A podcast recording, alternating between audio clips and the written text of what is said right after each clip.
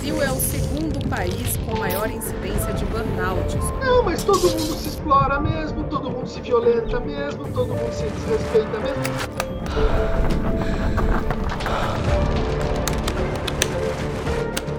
É uma sensação de que você não tem força e você vai morrer. É uma sensação de morte iminente, sem exagero.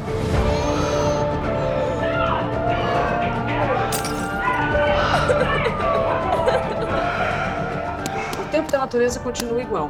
Nós é que estamos vivendo mais rápido.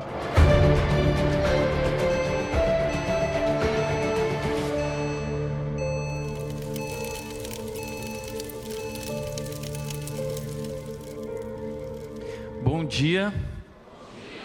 Seja muito bem-vindo à Igreja Red, que bom que você está aqui. Mais uma vez, a gente faz questão de enfatizar isso, pedindo perdão àqueles que estavam lá fora e acabaram de tomar um banho de chuva, tá? Uma salva de palmas para o pessoal aí.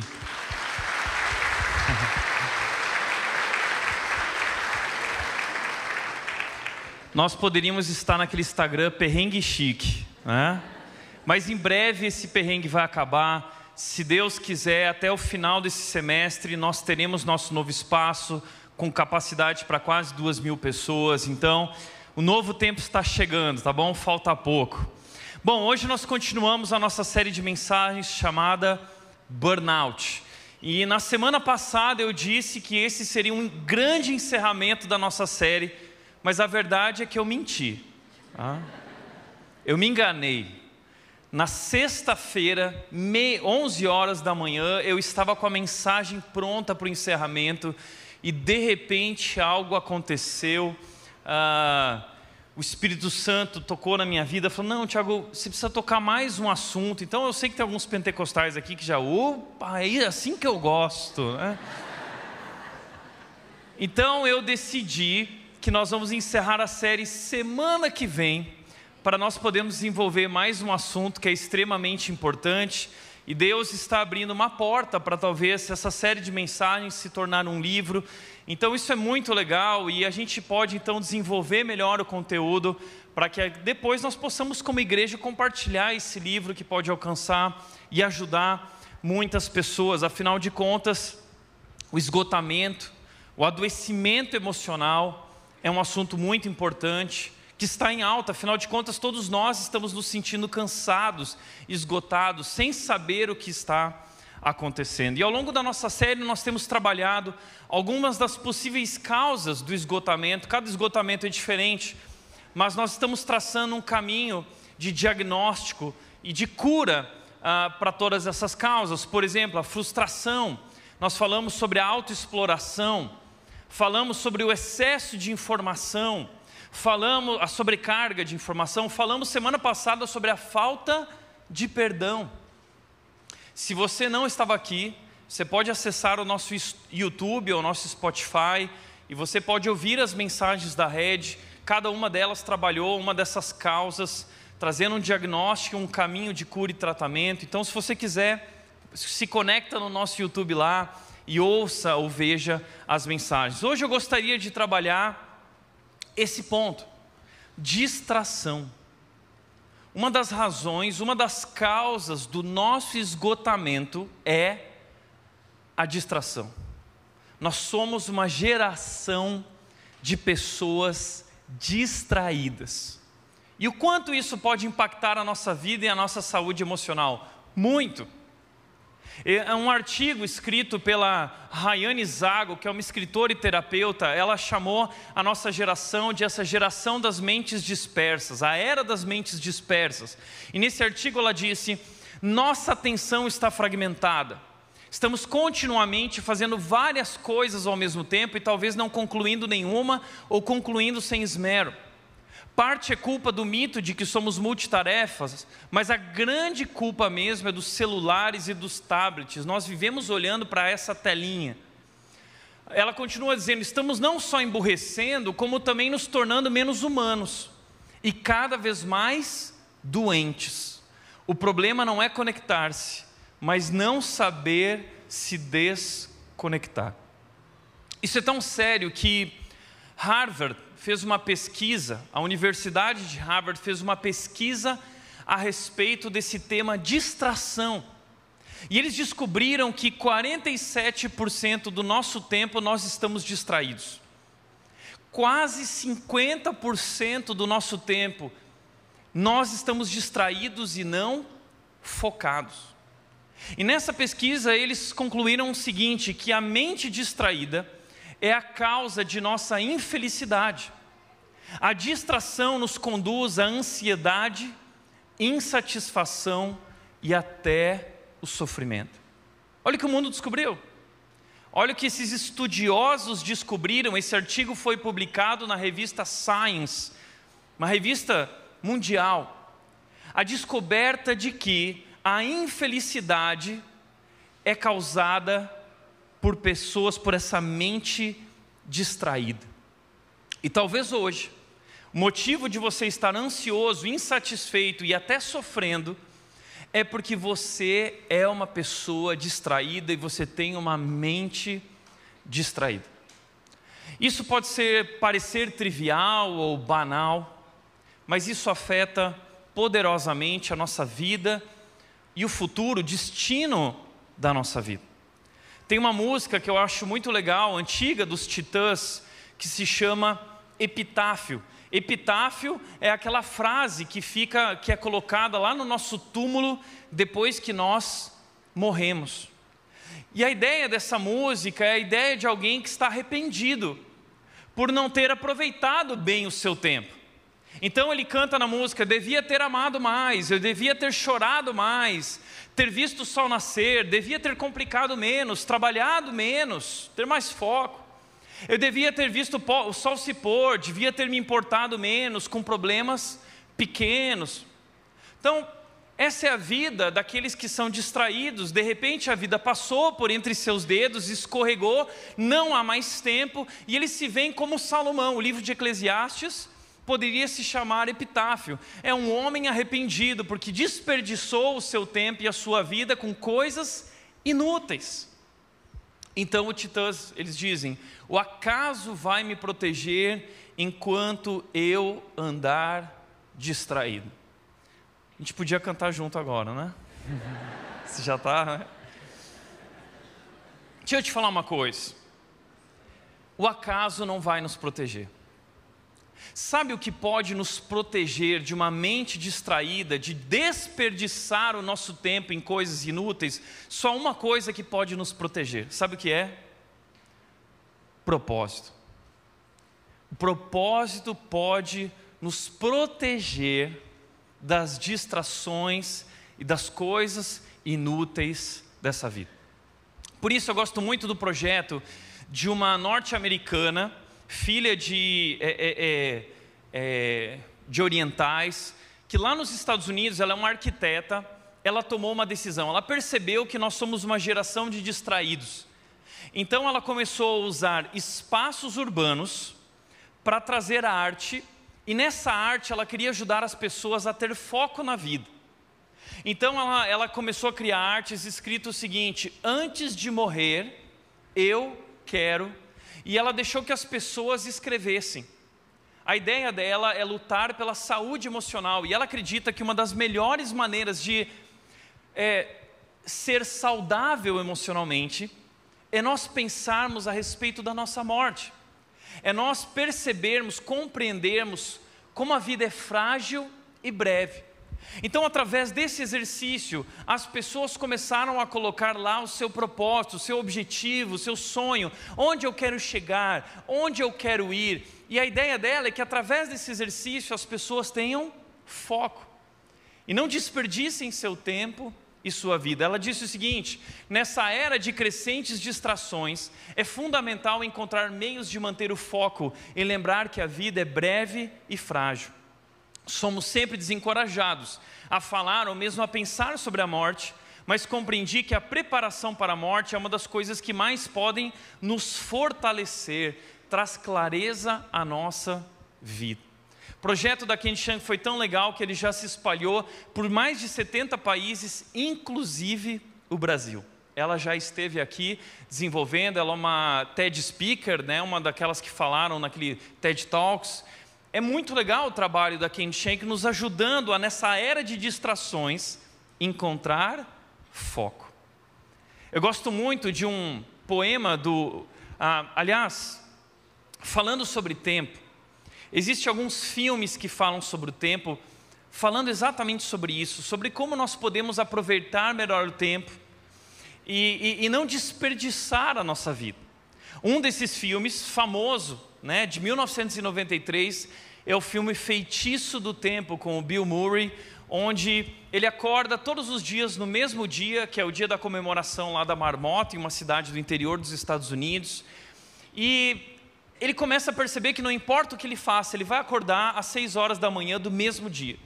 Então ele começa a viver inconsequentemente ele começa a viver de maneira egoísta.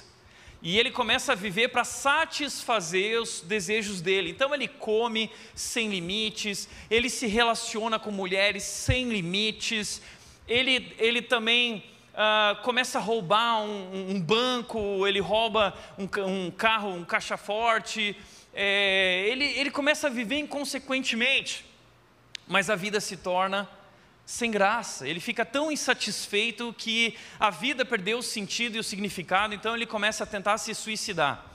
E ele tenta se suicidar de várias maneiras, mas não importa como ele se suicida, ele acorda no outro dia às seis da manhã. Até que ele começa a dar um novo significado e sentido para o tempo. E ele começa a perceber que ele deveria aproveitar o tempo dele da melhor maneira possível. E aí ele tem a grande descoberta aproveitar o tempo ao lado das pessoas que ele ama e fazer a diferença na vida dessas pessoas. É um filme incrível. Talvez você está dizendo assim: ah, Tiago, mas você está dando spoiler. Meu amigo, esse filme é de 1993. Se você ainda não assistiu, o problema não é meu, tá bom? Mas o filme é incrível. Além disso, um outro filme que fala sobre essa questão do tempo é O Preço do Amanhã. As pessoas, quando fazem 25 anos de idade, elas recebem um relógio e elas têm que trabalhar para receber tempo. E o tempo é uma moeda. O tempo é o bem mais precioso que eles têm. Outro filme bacana sobre tempo é esse aqui, Questão de Tempo. Esse filme aqui, quando ele terminou, eu tive que ir para o hospital me hidratar. Ah. Esse filme é fantástico. E ele vai mostrar exatamente isso: o tempo se vai, e nós não podemos desperdiçar a nossa vida com coisas inúteis, mas devemos focar naquilo que é realmente essencial e importante. Tá todo mundo tirando foto, né? Netflix hoje à tarde, bolinho de chuva. Né? O Rubem Alves disse algo interessante sobre isso. Ele disse o seguinte: Contei meus anos e descobri que terei menos tempo para viver daqui para frente do que já vivi até agora. Sinto-me como aquela menina que ganhou uma bacia de jabuticabas. As primeiras ela chupou displicentemente, mas percebendo que faltavam poucas, ela rói o caroço. Eu gosto muito desse poema do Rubem Alves porque representa muito bem a nossa vida. A gente começa a nossa vida, como filme, esses filmes mostram, desperdiçando tempo, vivendo uh, uh, displicentemente. Mas quando a gente começa a se atentar que não temos mais muito tempo de vida, aí a gente começa a roer o caroço. A gente quer aproveitar cada segundo.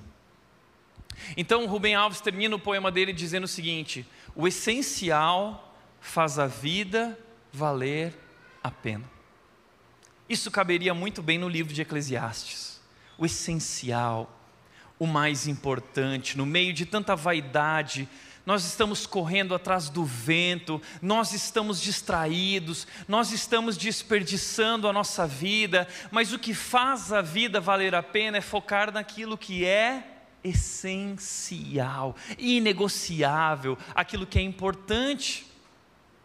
Falando em essencial, Existe um livro que foi lançado recentemente, algum tempo atrás, e se tornou best-seller mundial. E o nome do livro é exatamente esse: Essencialismo. O mundo está percebendo isso. Aquilo que Salomão falou lá atrás, não corra atrás do vento, não desperdice a sua vida com coisas inúteis. Então agora o mundo está percebendo isso e está trazendo essa proposta do essencialismo. E veja o que esse autor disse: existem muito mais atividades e oportunidades no mundo do que tempo e recursos para investir nelas. O caminho do essencialista exige aprender a fazer uma distinção filtrar todas essas opções e selecionar apenas as verdadeiramente essenciais. Ele continua dizendo: o essencialismo não trata de fazer mais, trata de fazer as coisas certas. Também não é fazer menos só por fazer menos, é investir tempo e energia da forma mais sábia possível para dar a sua contribuição máxima, fazendo apenas o essencial. E ele continua: o caminho do essencialista segue um propósito, não segue o fluxo. Em vez de escolher reativamente, o essencialista distingue de maneira sábia as poucas coisas vitais das muitas triviais. São muitas coisas triviais. E o grande desafio que nós temos na vida é discernir dentre as triviais quais são as vitais. Então ele fala sobre, ele traz um gráfico do não essencialista e o essencialista que tem foco. E olha que interessante para nós uh, compreendermos o quão uh, o quanto isso afeta as nossas vidas. Veja o que ele diz: como pensa o não essencialista, tudo é importante eu vou fazer tudo e eu tenho que dar conta de tudo. O essencialista pensa, apenas poucas coisas realmente importam, e eu vou focar nas que importam. O não essencialista, o que, como ele age a partir desse pensamento? Ele reage ao que mais urgente, né? Ele, a vida dele segue o fluxo. Ele também diz sim sem pensar direito. Sim, são oportunidades, então ele vai seguindo o fluxo. Agora, o essencialista, ele faz uma pausa para discernir o que realmente importa. Não, peraí, isso tem a ver com o meu propósito? Há significado nisso? Isso é algo vital, essencial? Ele também diz não a tudo menos ao essencial. Ele aprendeu a dizer não. Esse é um segredo que nós precisamos desenvolver como um hábito em nossas vidas. Jesus praticou não, porque ele sabia muito bem qual era o propósito dele. Ah, o que obtém o não essencialista a partir desse pensamento e atitude? Ele leva uma vida que não satisfaz e ele se sente exausto e sobrecarregado. Por outro lado, o essencialista, ele leva uma vida que tem significado, porque ele investe no essencial, no vital, e ele então sente alegria na jornada. Uma outra maneira de mostrar isso para vocês ah, é assim: o não essencialista, ele segue o fluxo, ele não tem foco. O essencialista, ele vive no essencial, ele tem um foco, ele tem uma direção. E a proposta desse livro, que é um livro muito bom, não é um livro cristão, apesar de que o autor, ele usa várias vezes a Bíblia para falar sobre esse assunto. E esse livro ficou famoso no mundo inteiro, um dos mais vendidos da história. Agora, posso te falar uma coisa?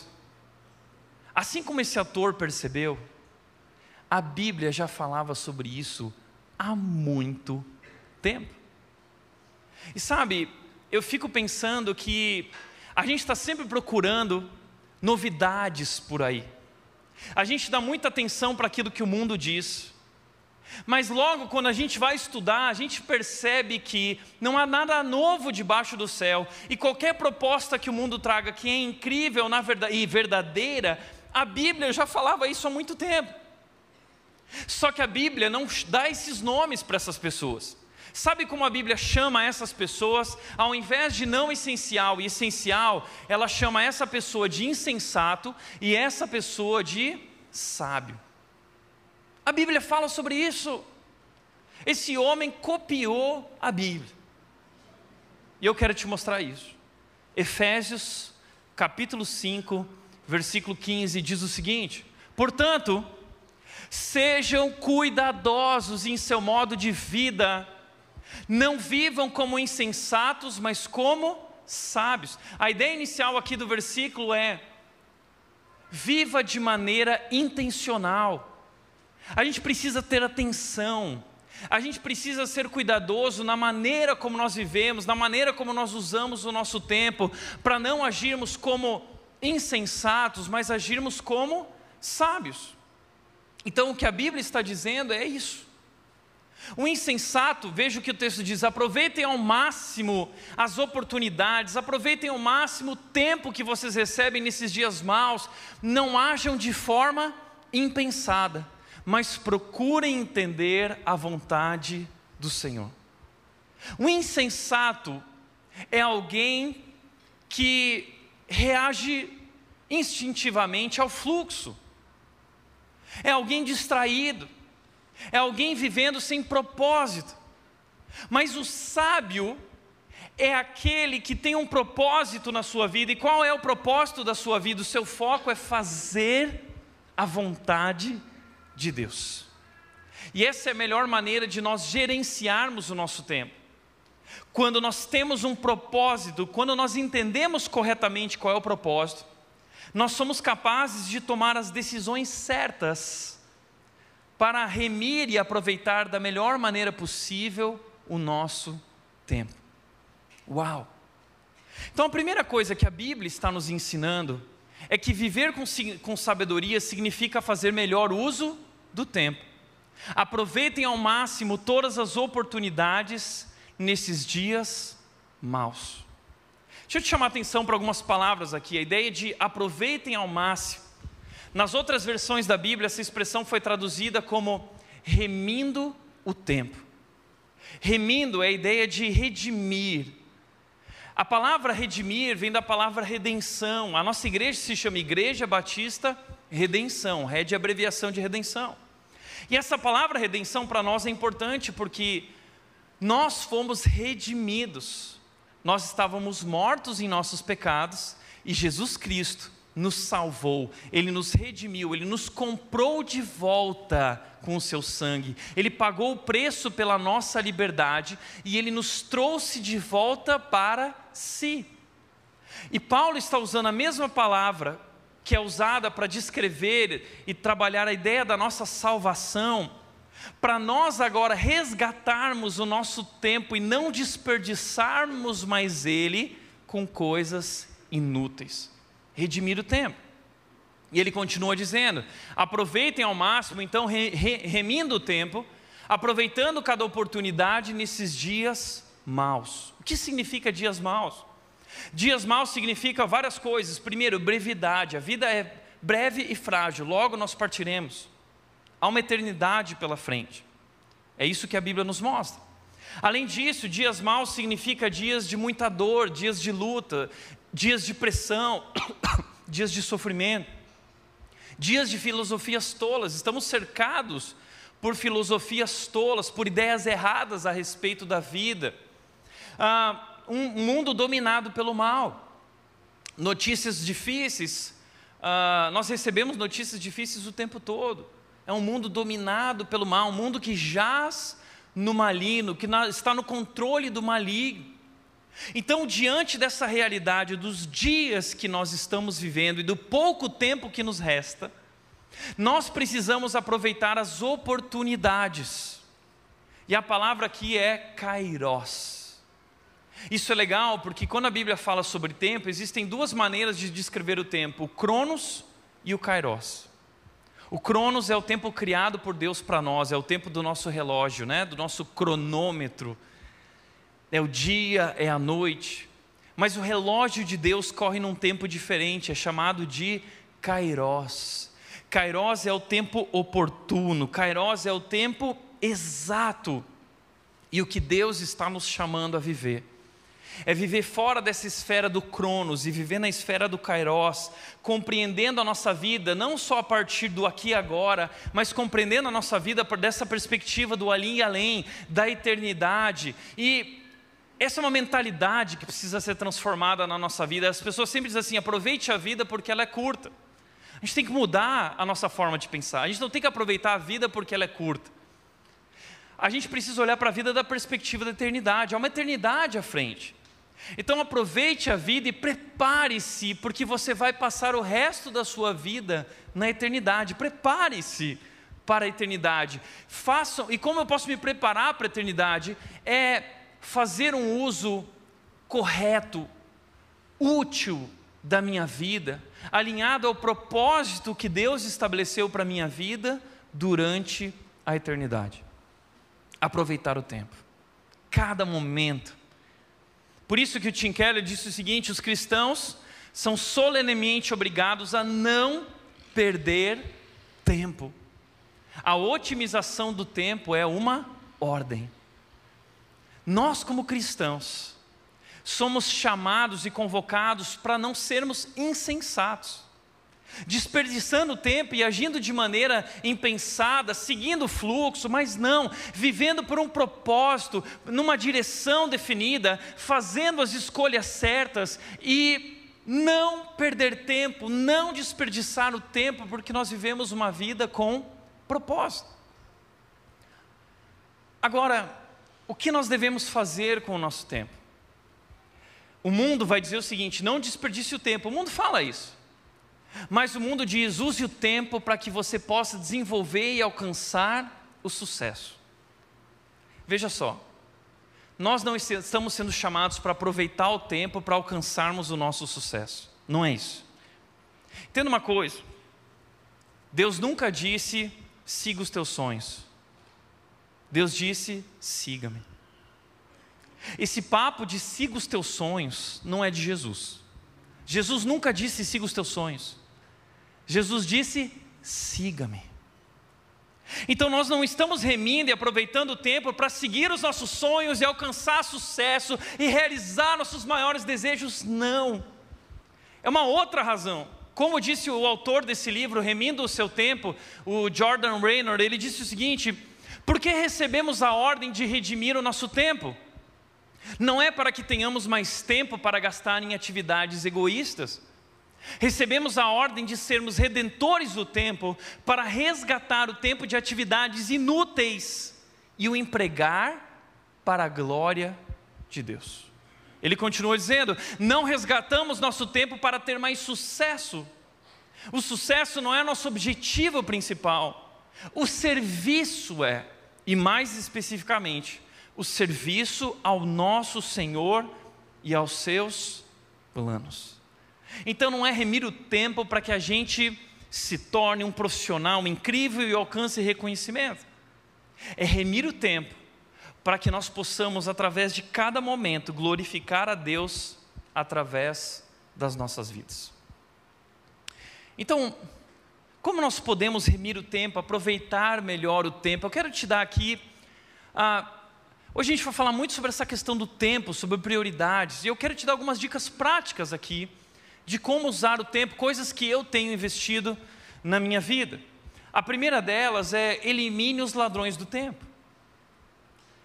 Você já parou para pensar que a gente perde muito tempo com coisas inúteis que nos distraem? O Instagram tem uma ferramenta lá que você pode ver qual é seu uso diário, a média de uso diário que você tem dessa rede social. Dá uma olhada lá, você vai tomar um susto, né? Essa ferramenta nova que é o TikTok, o Reels, é uma ferramenta que muitas vezes nos prende. Tem gente que fica ali, né? Um vídeo, ah, que legal, aí passa o próximo. E, e, e a ferramenta percebe o teu gosto pessoal, tuas preferências, e ele começa a te mandar conteúdo que você gosta. E você fica lá, e vai, e de 30 em 30 segundos, a nossa vida se vai, né? E a gente perde muito tempo sem perceber.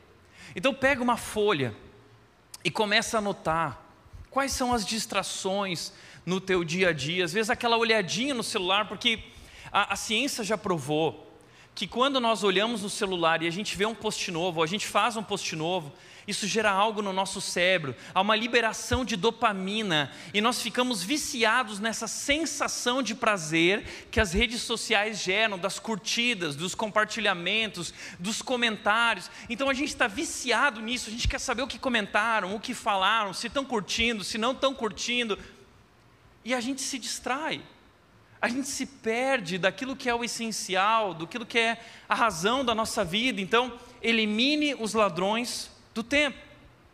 Um livro que eu li há muitos anos atrás, muito famoso também, best-seller mundial, chamado Os Sete Hábitos das Pessoas Altamente Eficazes. E o autor do livro, Stephen Covey, ele trouxe um, um quadro, ele trouxe uma ideia que ele chama de matriz da boa gestão do tempo e dos esforços. E essa matriz é muito interessante para perceber como a gente gasta errado o nosso tempo. Ele, ele mostra quatro quadrantes aqui: mais importantes em cima, menos importantes embaixo, mais urgentes para a direita, menos urgentes para a esquerda. E aí ele descreve que nesses quadrantes aqui, por exemplo, nós temos importante e muito urgente os incêndios e crises, as urgências do dia a dia, coisas que vão acontecendo e a gente precisa resolver. Além disso, ele apresenta o quadrante das interrupções e soluções, que tem a ver com os outros. Ah, não é tão importante porque não tem a ver com nossa vida, ou com nossa família, ou nosso trabalho especificamente, mas são coisas que têm a ver com os outros, e os outros nos procuram, e nós temos que ajudar, e nós paramos nossa vida para resolver essas coisas dos outros. Ele também fala sobre essas distrações, como o celular, que não é nem importante nem urgente. E algo interessante que ele mostra, o autor do livro Tríade do Tempo, ele diz que nós passamos 70% da nossa vida nesse triângulo aqui, que ele chama de triângulo do caos. Esse é o triângulo do caos. A gente vive nossa vida nas urgências, nas interrupções e nas distrações. O autor da Tríade do Tempo, que é brasileiro, ele disse que os brasileiros, 70% dos brasileiros vivem assim. E por que isso é tão grave? Porque o quadrante mais importante da nossa vida é esse aqui, o, quadrante dos planos conscientes. Eu entender a minha vida a partir desse propósito e estabelecer um, um plano para seguir na direção desse propósito e cumprir esse propósito. Só que para isso, eu preciso tomar a atitude de de desenvolver um planejamento na minha vida consciente, pensando na minha vida, na minha família, pensando naquilo que é prioridade para mim. E eu quero dizer que eu estou usando na minha vida uma ferramenta chamada os três P's. Vocês sabem que eu gosto dessas coisas, né? Os três P's para boa gestão do tempo: propósito, plano e poda. Propósito, qual é meu propósito? Segundo, a partir desse propósito, qual será o meu plano para cumprir o propósito? E terceiro, eu tenho um propósito, eu tenho um plano, eu preciso fazer a poda em tudo aquilo que não contribui para o plano e para a minha missão. Eu preciso podar essas coisas na minha vida: propósito, plano e poda. Isso tem me ajudado a estabelecer planos conscientes de vida. Então, além de ah, uma pergunta: o que você tem deixado de fazer de importante por se deixar levar pelas coisas urgentes? Talvez hoje você é essa pessoa que abriu mão das coisas importantes e está vivendo pelas coisas urgentes. Deixe as coisas urgentes e foque nas coisas importantes. Por isso, é importante que você siga uma agenda pré-programada. Agenda, eu não gosto de agenda também, mas é necessário contemplar a nossa semana, contemplar o nosso mês, quais são os nossos compromissos e onde nós estamos gastando o nosso tempo. Assim como existe o orçamento financeiro, nós também precisamos ter uma planilha de tempo para compreender para onde está indo o nosso tempo, que é a moeda mais preciosa que nós temos. E isso nos ajuda a otimizar o tempo. Como disse também o Bill Hagels nesse livro chamado Simplifique, um livro muito bacana, ele disse o seguinte: uma agenda fora de controle impede você de simplificar sua vida. Ela mantém refém de coisas tangíveis, reuniões, compromissos e projetos, sem priorizar adequadamente as intangíveis, as essenciais, em que você está se transformando, os seus relacionamentos com a família, os seus amigos e a sua relação com Deus. Agenda é um hábito importante, é um hábito sagrado, é uma ferramenta, é um instrumento que nos ajuda a caminhar de maneira alinhada ao nosso propósito, estabelecendo um plano e fazendo a poda. Além disso, aproveite o seu melhor horário. Essa é uma dica bem prática, porque Eu, Tiago, percebi que o meu melhor horário é pela manhã. Eu não funciono muito bem à noite. À noite eu já começo a. Muitos dos podcasts que a gente fez como igreja, os pastores, eu lembro que eu estava lá e o Washington começava a falar, o Cata, e eu estava quase dormindo assim. Não é meu melhor horário, meu melhor horário é de manhã. Então eu tenho aquela rotina da manhã. Acorda bem cedo, 6 horas da manhã, academia, depois da academia se arruma, é, toma um café expresso duplo, tá? O Espírito Santo alinhado com o café expresso duplo é assim o meu segredo de vida, tá? Vou para o trabalho, devocional, depois do devocional, inglês, depois do inglês, uh, foca na mensagem, a manhã inteira foco na mensagem, que é o mais importante que eu preciso entregar no domingo, à tarde, atendimentos, aconselhamento, reuniões, planejamento. Então, qual é o seu melhor horário? Talvez você está pensando assim, ah, eu acho que eu não tenho nenhum melhor horário. Uhum. Às vezes algumas pessoas são à noite, toma cuidado, né? porque senão você vai virar aquele cara da madrugada. Né? Mas escolha o seu melhor horário e aproveite esse horário, coloque as coisas mais importantes nesse horário. Faça pausas intencionais. Às vezes eu estou lá preparando a mensagem, e depois de duas horas e meia, três horas, eu já estou quase morrendo de exaustão mental. Aí eu dou uma parada e eu vou encher o saco do Jorge, tá? Que é o nosso designer. Eu vou lá, eu canto para ele, eu canto para toda a equipe, eu vou lá conversar com alguém, eu vou dar uma pausa, eu vou dar uma volta, eu vou sentar um pouco, olhar para a cara do Cata, que é encher o saco dele também, como nosso pastor executivo. Ah, faça pausas intencionais, momentos curtos de 10 a 15 minutos, onde você dá uma respirada, deixa teu cérebro também respirar e você continua trabalhando. E use o tempo de espera para crescer. Essa é uma dica de ouro, sabe por quê? Ah, o tempo que você vai na academia, o que você faz além de correr e puxar ferro? Ouça uma mensagem. Ao, ao invés de só ficar ouvindo música, né, ficar ouvindo a Loki na academia, você pode ouvir uma mensagem. Você pode ouvir um podcast que vai te trazer crescimento espiritual, com assuntos alinhados ao propósito, que te ajudem a discernir e aproveitar melhor o tempo. Então, use o tempo de espera para crescer. Foi no médico, começa a ouvir de novo, tá, vai trabalhar em São Paulo, ou você precisa atravessar o parque ecológico de manhã, né? E agora tem muito trânsito no Parque Ecológico por causa do objetivo e tudo mais. Então você liga já lá, começa a ouvir a mensagem e aquilo vai transformando. Como é especial aproveitar, otimizar o nosso tempo e usá-lo para o nosso crescimento espiritual. Aproveite o tempo. Por isso, continuando, uma segunda coisa, viver sabiamente, além de é, fazer o melhor uso do tempo, pessoas sábias fazem o melhor uso do tempo Além disso, viver com sabedoria também significa discernir a vontade de Deus. O texto diz: não ajam de forma impensada. Pessoas que agem de forma impensada, segundo esse texto, são essas pessoas insensatas. Mas procurem entender a vontade de Deus, ou seja, o sábio é esse que ele não segue a onda, ele não segue o fluxo, mas ele para, ele pensa, ele reflete, ele avalia, ele toma decisões, ele diz sim, ele diz não, alinhado ao seu propósito e o plano que ele estabeleceu. Então não ajam de maneira impensada. Sabe o que significa agir de maneira impensada? Se você é uma pessoa que hoje está vivendo e durante o seu dia as coisas que você faz não estão conectadas com a vontade de Deus e ao propósito de Deus, você é insensato. Você é essa pessoa. Porque você está agindo de forma impensada, você não está agindo de acordo com a tua identidade em Cristo. E você não está agindo de acordo com o propósito que Deus estabeleceu para a tua vida. Você está indo na onda do que o mundo diz, você está indo para lá, a hora você está, que nem né, tudo baratinado, sem saber para onde está indo, e é claro, isso nos leva à exaustão. É um trabalho sem significado, é uma vida sem significado, sem direção. Mas como cristãos, é nossa responsabilidade viver alinhado à nossa identidade e ao nosso propósito. Isso nos faz levantar uma pergunta importante: qual é a vontade de Deus para a minha vida? Qual é a vontade de Deus para a minha vida? E sabe, a gente fala muito sobre isso aqui.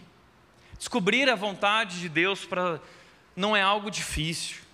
É algo simples, a palavra de Deus revela qual é a vontade dele. Eu vou te resumir aqui rapidamente, através do próprio texto de Efésios 5 e da carta de Efésios, que diz qual é o propósito e a razão da nossa vida, a vontade de Deus. O texto lá no começo diz: portanto, sejam cuidadosos em seu mundo de vida. Tem uma palavra aqui importante, a palavra portanto.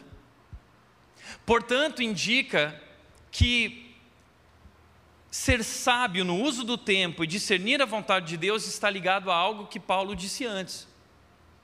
O que Paulo disse antes? Ele disse o seguinte, por exemplo, Efésios 1, 9 e 10. Agora Deus nos revelou Sua vontade secreta. Olha só, olha que legal.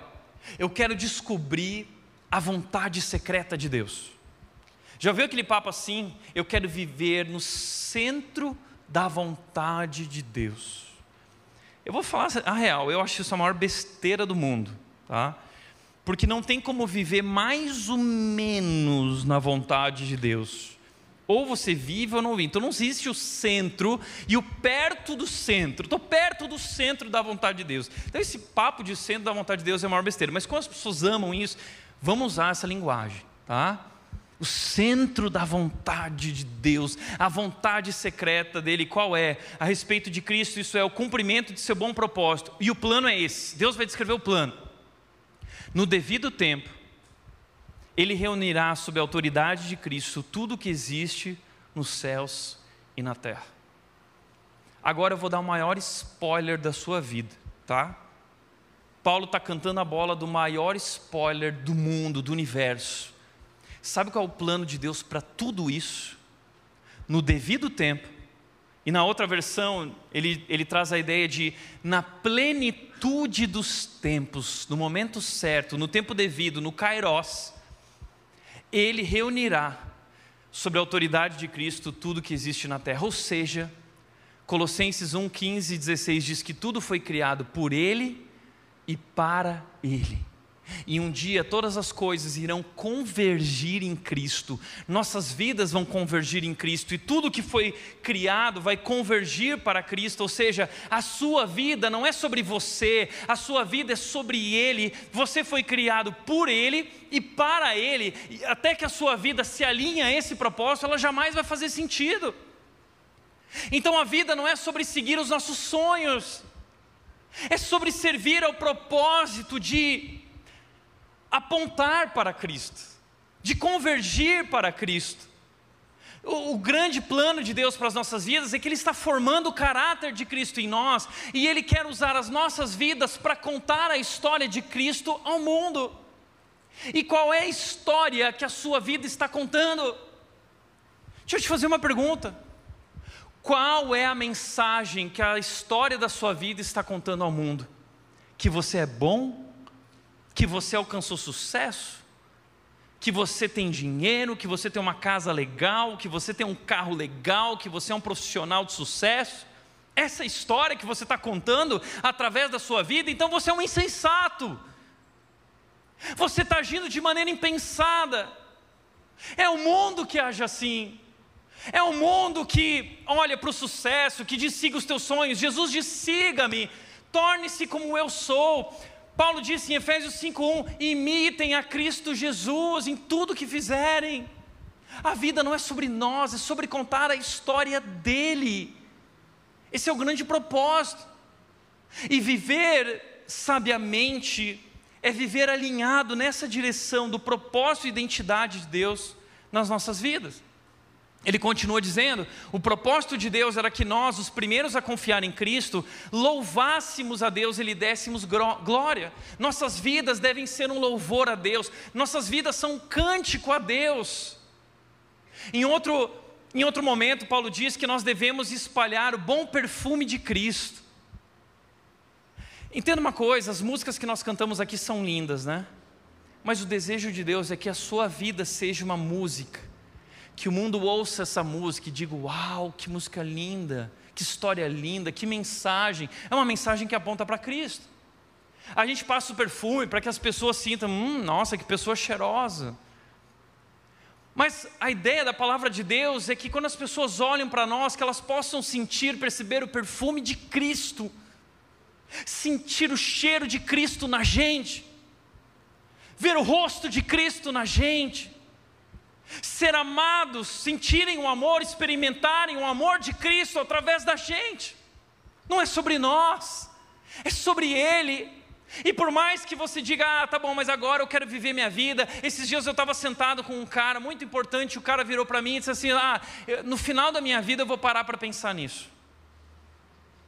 Insensato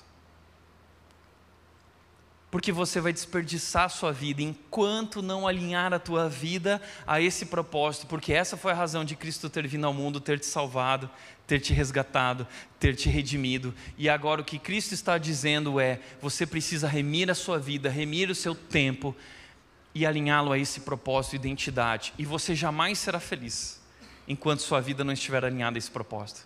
É por isso que você, nós somos tão infelizes, insatisfeitos e não tem solução para esse mundo. Não essencialista, essencialista. Na verdade, isso é tudo uma besteira. Sabe por quê? Porque a única coisa essencial na vida é Jesus. E enquanto nós não alinharmos a nossa vida ao propósito de Deus, enquanto nossas vidas não imitarem a Cristo, enquanto Cristo não for formado em nós e a nossa vida não contar a história de Cristo, nós viveremos vidas vazias, inúteis. Portanto, Paulo disse em Efésios 2,10: Pois somos obra-prima de Deus, criados em Cristo Jesus a fim de realizar as obras que Ele de antemão planejou para nós.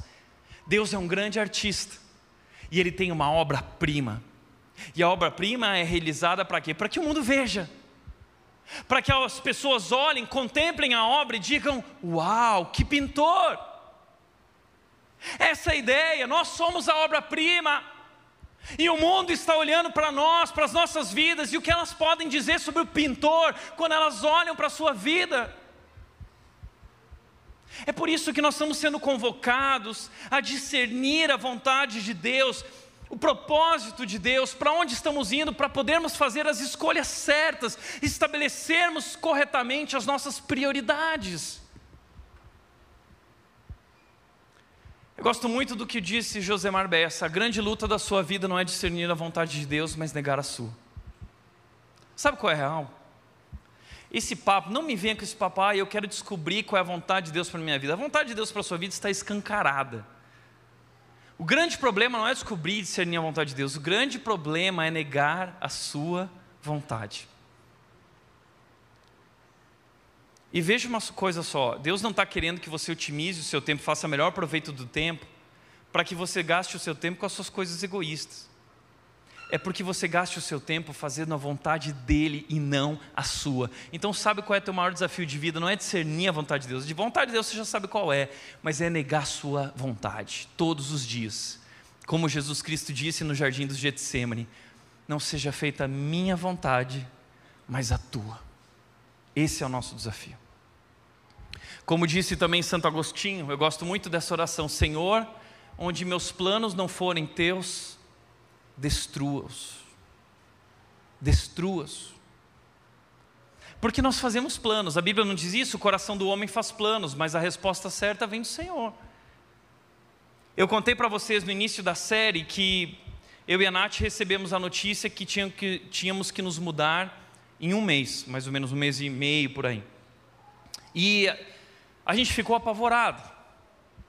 Mas a gente não imaginava que esse era o plano de Deus. A gente vinha conversando sobre isso e de repente recebemos a notícia e fomos obrigados a sair. Nesse caminho, uma reviravolta, nós tomamos decisões como família de que nós queríamos investir num apartamento. Deus ah, trouxe uma oportunidade, nós fomos lá, fizemos uma proposta. Aí os conhecemos, conversamos, contraproposta, fechamos, ok. No outro dia a gente ia assinar um contrato. Naquele dia à noite, eu acho que era uma quarta noite, ah, eu estava na cama com a Nath. E eu virei para a Nath e disse o seguinte: amor, vamos fazer uma oração. É uma decisão tão importante. Vamos orar dizendo o seguinte: Deus, o Senhor é soberano e nós queremos fazer a tua vontade.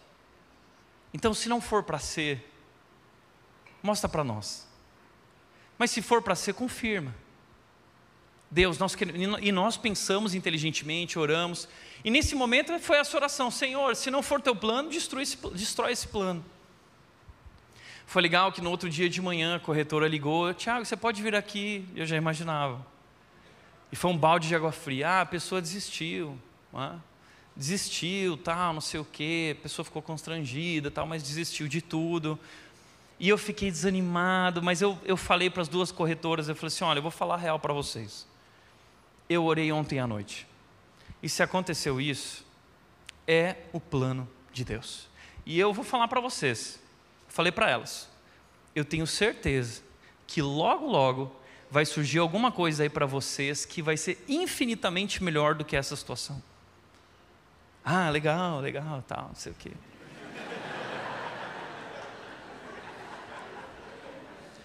Pois foi naquela tarde que nós fomos olhar outro apartamento.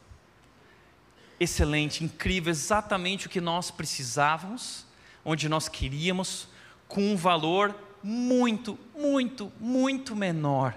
Fizemos a proposta, o dono aceitou, muito menor do que aquele outro, poderíamos mudar rapidamente, ou seja, nós não tínhamos enxergado aquela oportunidade. Mas Deus destruiu nossos planos. E Deus nos permitiu, então agora a gente está experimentando assim, uma plenitude de alegria, essa confiança no Senhor, de que Deus cuida de tudo isso. Ontem a gente foi lá ver o apartamento e a família que tinha negado o outro apartamento, toda constrangida, ah, e eu falei assim: não, não, não, eu quero agradecer a vocês. Vocês foram usados por Deus. E assim, é o melhor para vocês e é o melhor para nós. E a gente vai ter que conviver junto aqui, então vamos ser amigos, né? Espalhando o bom perfume de Cristo. Já chamei, vem na rede também. Você está entendendo? Às vezes a gente acha que é nessa direção, é viver esse sonho, é, é realizar dessa forma, mas nós precisamos entregar no futuro, nosso futuro a Deus e fazer essa oração dizendo: Deus, onde esses planos não forem os teus, destrói eles. Eu quero fazer a tua vontade, eu quero viver alinhado ao teu propósito. Então, uma pergunta que eu quero levantar aqui: como eu posso usar o meu tempo para a glória de Deus, para cumprir a vontade dEle? Como? Eu quero encerrar com três prioridades claras de vida. E o que eu acho incrível de Efésios capítulo 5, 15 e 16 é que Paulo, depois desse texto aqui, ele vai dar as três prioridades para nós. Como eu posso usar o tempo, otimizar ele, usá-lo para a glória de Deus? Paulo vai dizer agora nos versículos seguintes três prioridades de vida. Primeiro, Deus em primeiro lugar. No versículo 18 ele diz: Não se embriaguem com vinho, pois ele os levará ao descontrole, em vez disso, sejam cheios do Espírito. Primeira coisa na minha vida, prioridade da minha vida, minha primeira prioridade é Deus. Nós temos falado sobre isso aqui, não é? Devoção antes da ação. Nós temos que estar cheios de Deus. Deus nos deu esse recurso chamado Espírito Santo, que é a própria presença dele vivendo em nós. E o Espírito Santo faz frutificar em nós amor, alegria, paz, satisfação, bondade, paciência, longanimidade. Esse é o segredo, estar cheio do Espírito Santo de Deus, estar cheios de Deus. A nossa alma precisa disso, nós precisamos, essa foi a base da nossa série. Então entenda uma coisa: se você quer usar o seu tempo para a glória de Deus, sua primeira prioridade é Deus em primeiro lugar. A minha pergunta é: do que você está se enchendo? Do que você está se enchendo? Está se enchendo de Deus ou você está se enchendo de Instagram, você está se enchendo ah, desses, dessas filosofias tolas do mundo? As pessoas, ele falou aqui, não se embriaguem com o vinho. Tem gente que bebe para esquecer. A gente se enche do Espírito Santo para não esquecer. Para que a gente lembre constantemente quem nós somos em Cristo Jesus e para onde nós estamos indo. Nós não podemos esquecer. Então, para não esquecer, eu tenho que me encher do Espírito, para que eu viva uma vida alinhada ao propósito de Deus. Como eu me encho do Espírito? Versículo 19, Paulo diz: cantando salmos, hinos e cânticos espirituais entre si, louvando ao Senhor de coração, por tudo dêem graça a Deus, o Pai, em nome do nosso Senhor Jesus Cristo. Sabe o que ele está falando? As disciplinas espirituais A gente já falou se exercitar, os exercícios da alma, academia da alma. Ele vai citar alguns, nós já falamos da devoção, ele vai falar da adoração, cantando, louvando. Ele vai falar também da comunhão entre si, essa comunhão, a gente está junto aqui. E hoje, nesse momento, juntos, cantando juntos, compartilhando um com o outro, ouvindo a palavra do Senhor, nós estamos lembrando quem nós somos, para onde estamos indo. A comunhão, a vida de igreja é prioridade. Muitos pastores dizem que a igreja em primeiro lugar, ah, Deus em primeiro lugar, depois vem família, depois vem trabalho, depois vem igreja. Não, igreja e Deus está tudo junto, porque a igreja se conecta a esse relacionamento com Deus, há uma esfera pessoal do nosso relacionamento com Deus, mas há uma esfera comunitária do nosso relacionamento com Deus. Nós somos igreja, a igreja é o corpo de Cristo. Não dá para viver sem igreja, não dá. Nós precisamos disso, comunhão no pequeno grupo, compartilhar a vida, orar juntos, chorar juntos, se alegrar juntos, caminhar juntos, ser suporte e apoio um para o outro, encorajando, confrontando. Ele também diz: por tudo deem graças a Deus o Pai, em nome do Senhor Jesus Cristo. Gratidão, a gratidão é um exercício espiritual e eu tenho procurado praticar esse exercício, porque muitas vezes eu saio de casa e já reclamo do cara que atravessou na minha frente, ô oh, caramba, seu, é, né, seu fariseu, é palavrão de crente, né? Seu sepulcro caiado, o crente só pode falar esses palavrões, né? E aí eu, eu decidi fazer o seguinte: não, eu vou começar a agradecer. Então passa o sepulcro caiado e fala, Deus, obrigado pela vida desse miserável.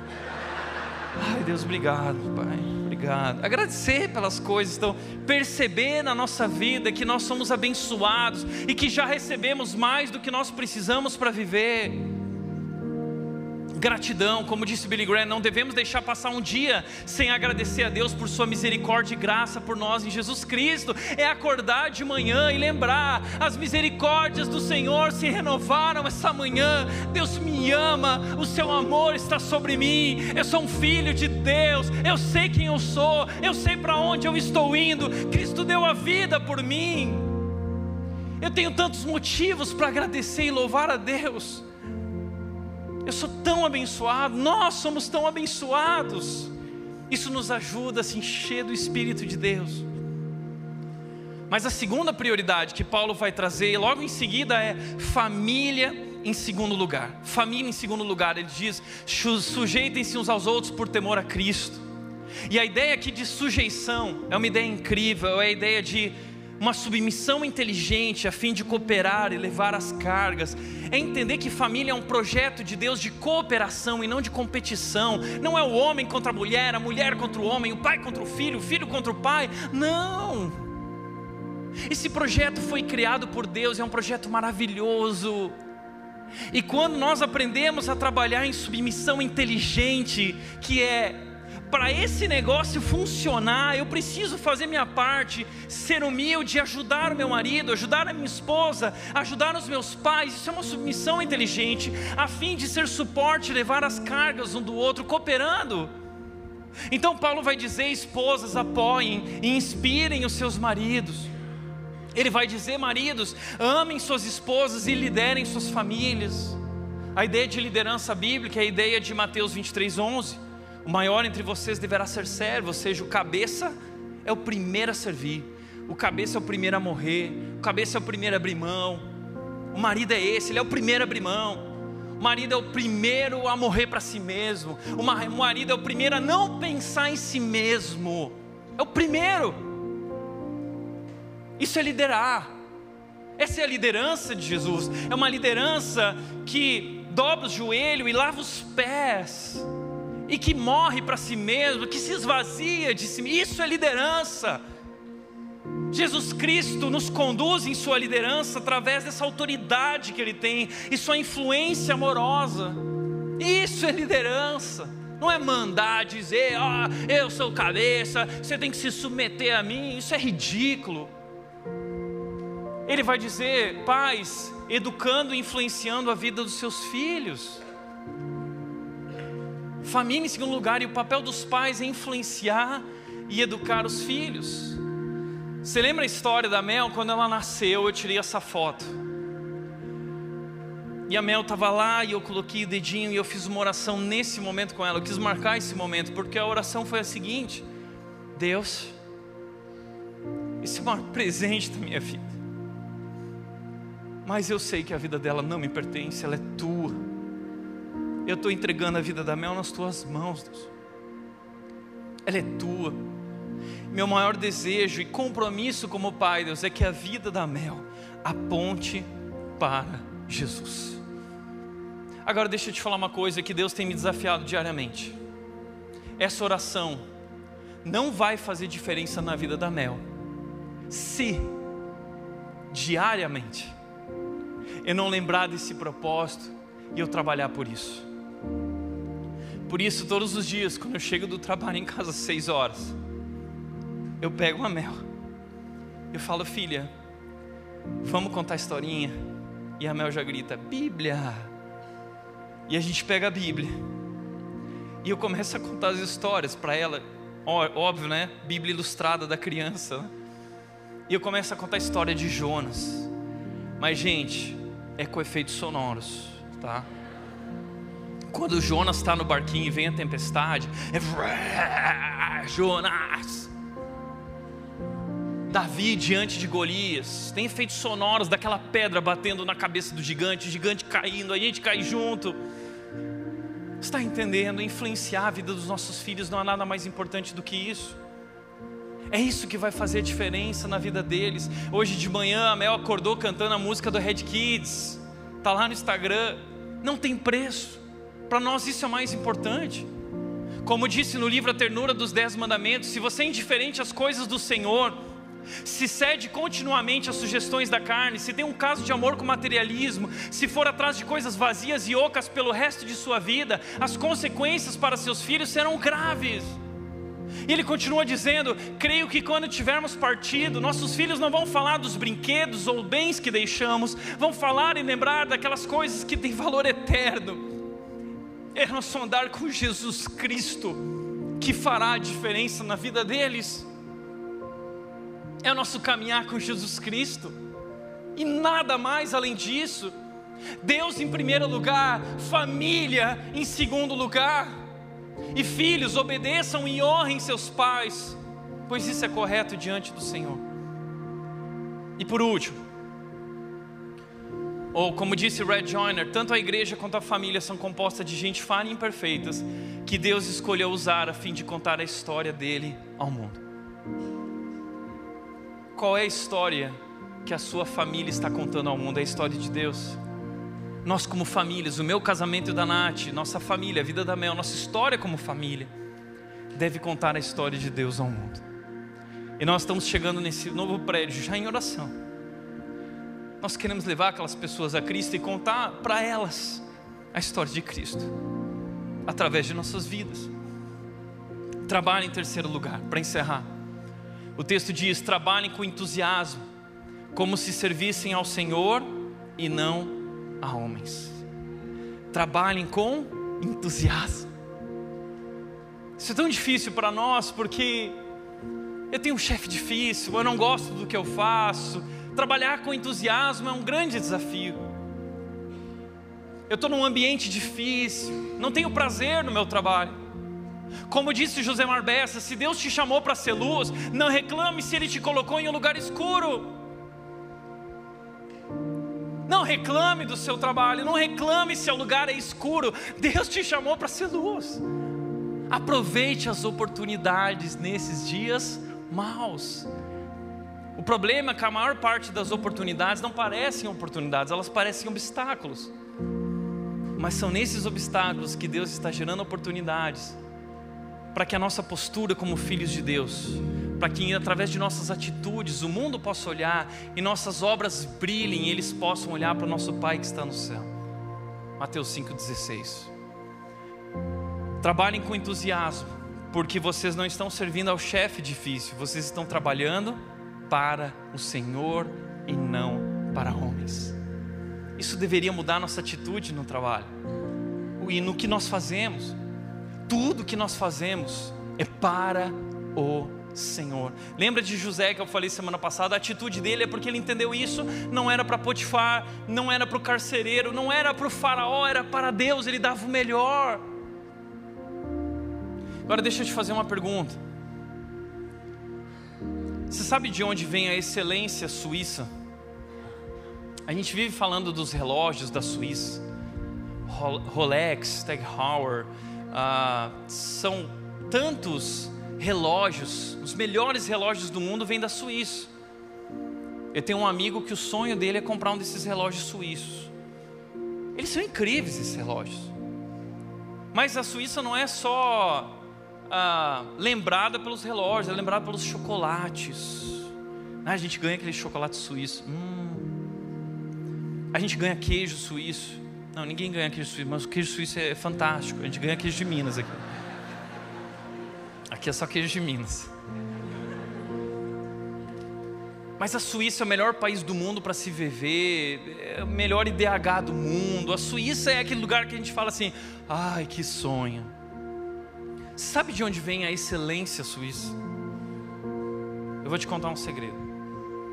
No século XVI, com a reforma protestante, a Suíça tornou-se o epicentro do cristianismo no mundo.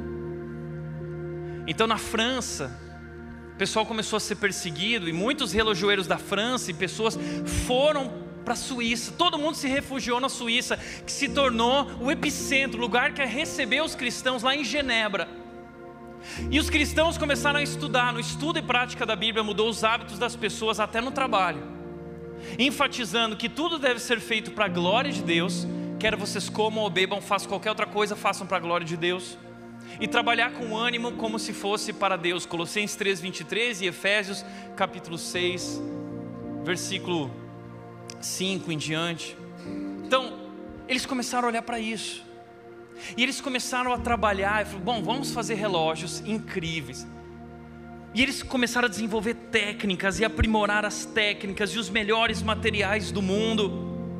E essa excelência dos relojoeiros começou a influenciar outras áreas, e todos os âmbitos daquela sociedade começaram a ser influenciados por essa mentalidade de fazer tudo para a glória de Deus, de fazer tudo como se fosse para Deus. Eu estou fazendo um relógio para Deus.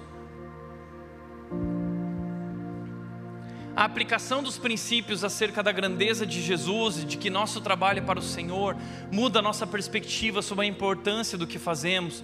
Passamos então a melhorar nas nossas tarefas, executando elas com primor, o que gera resultados cada vez mais próximos da excelência. E a excelência honra a Deus e inspira as pessoas. Então, por que a Suíça se tornou o que se tornou?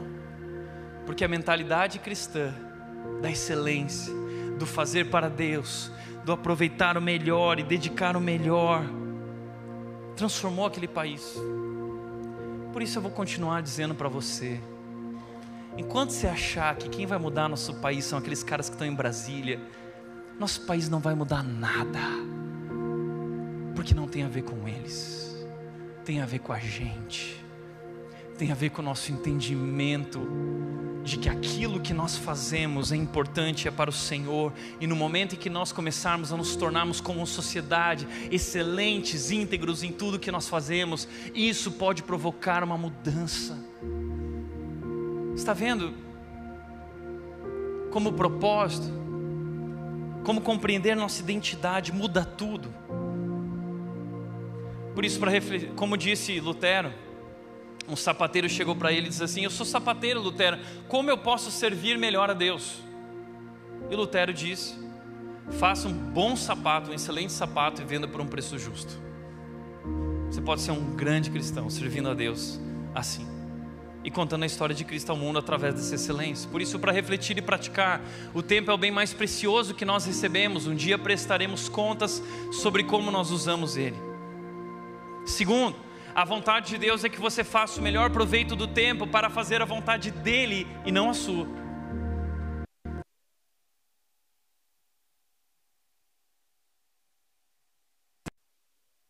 Para agradarmos a Deus. Amém? Feche teus olhos.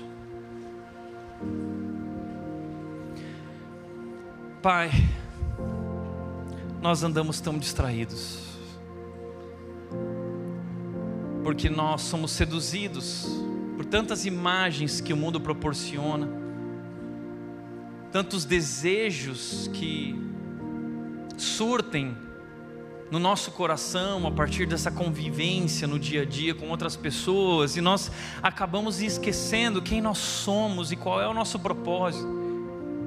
Nós não queremos viver Deus como insensatos, nós queremos ser sábios e queremos aproveitar o tempo para discernir a tua vontade, fazendo as escolhas certas e vivendo alinhados ao teu propósito e à nossa identidade, Pai nos ajuda a ser cheios do Espírito e lembrar constantemente quem nós somos.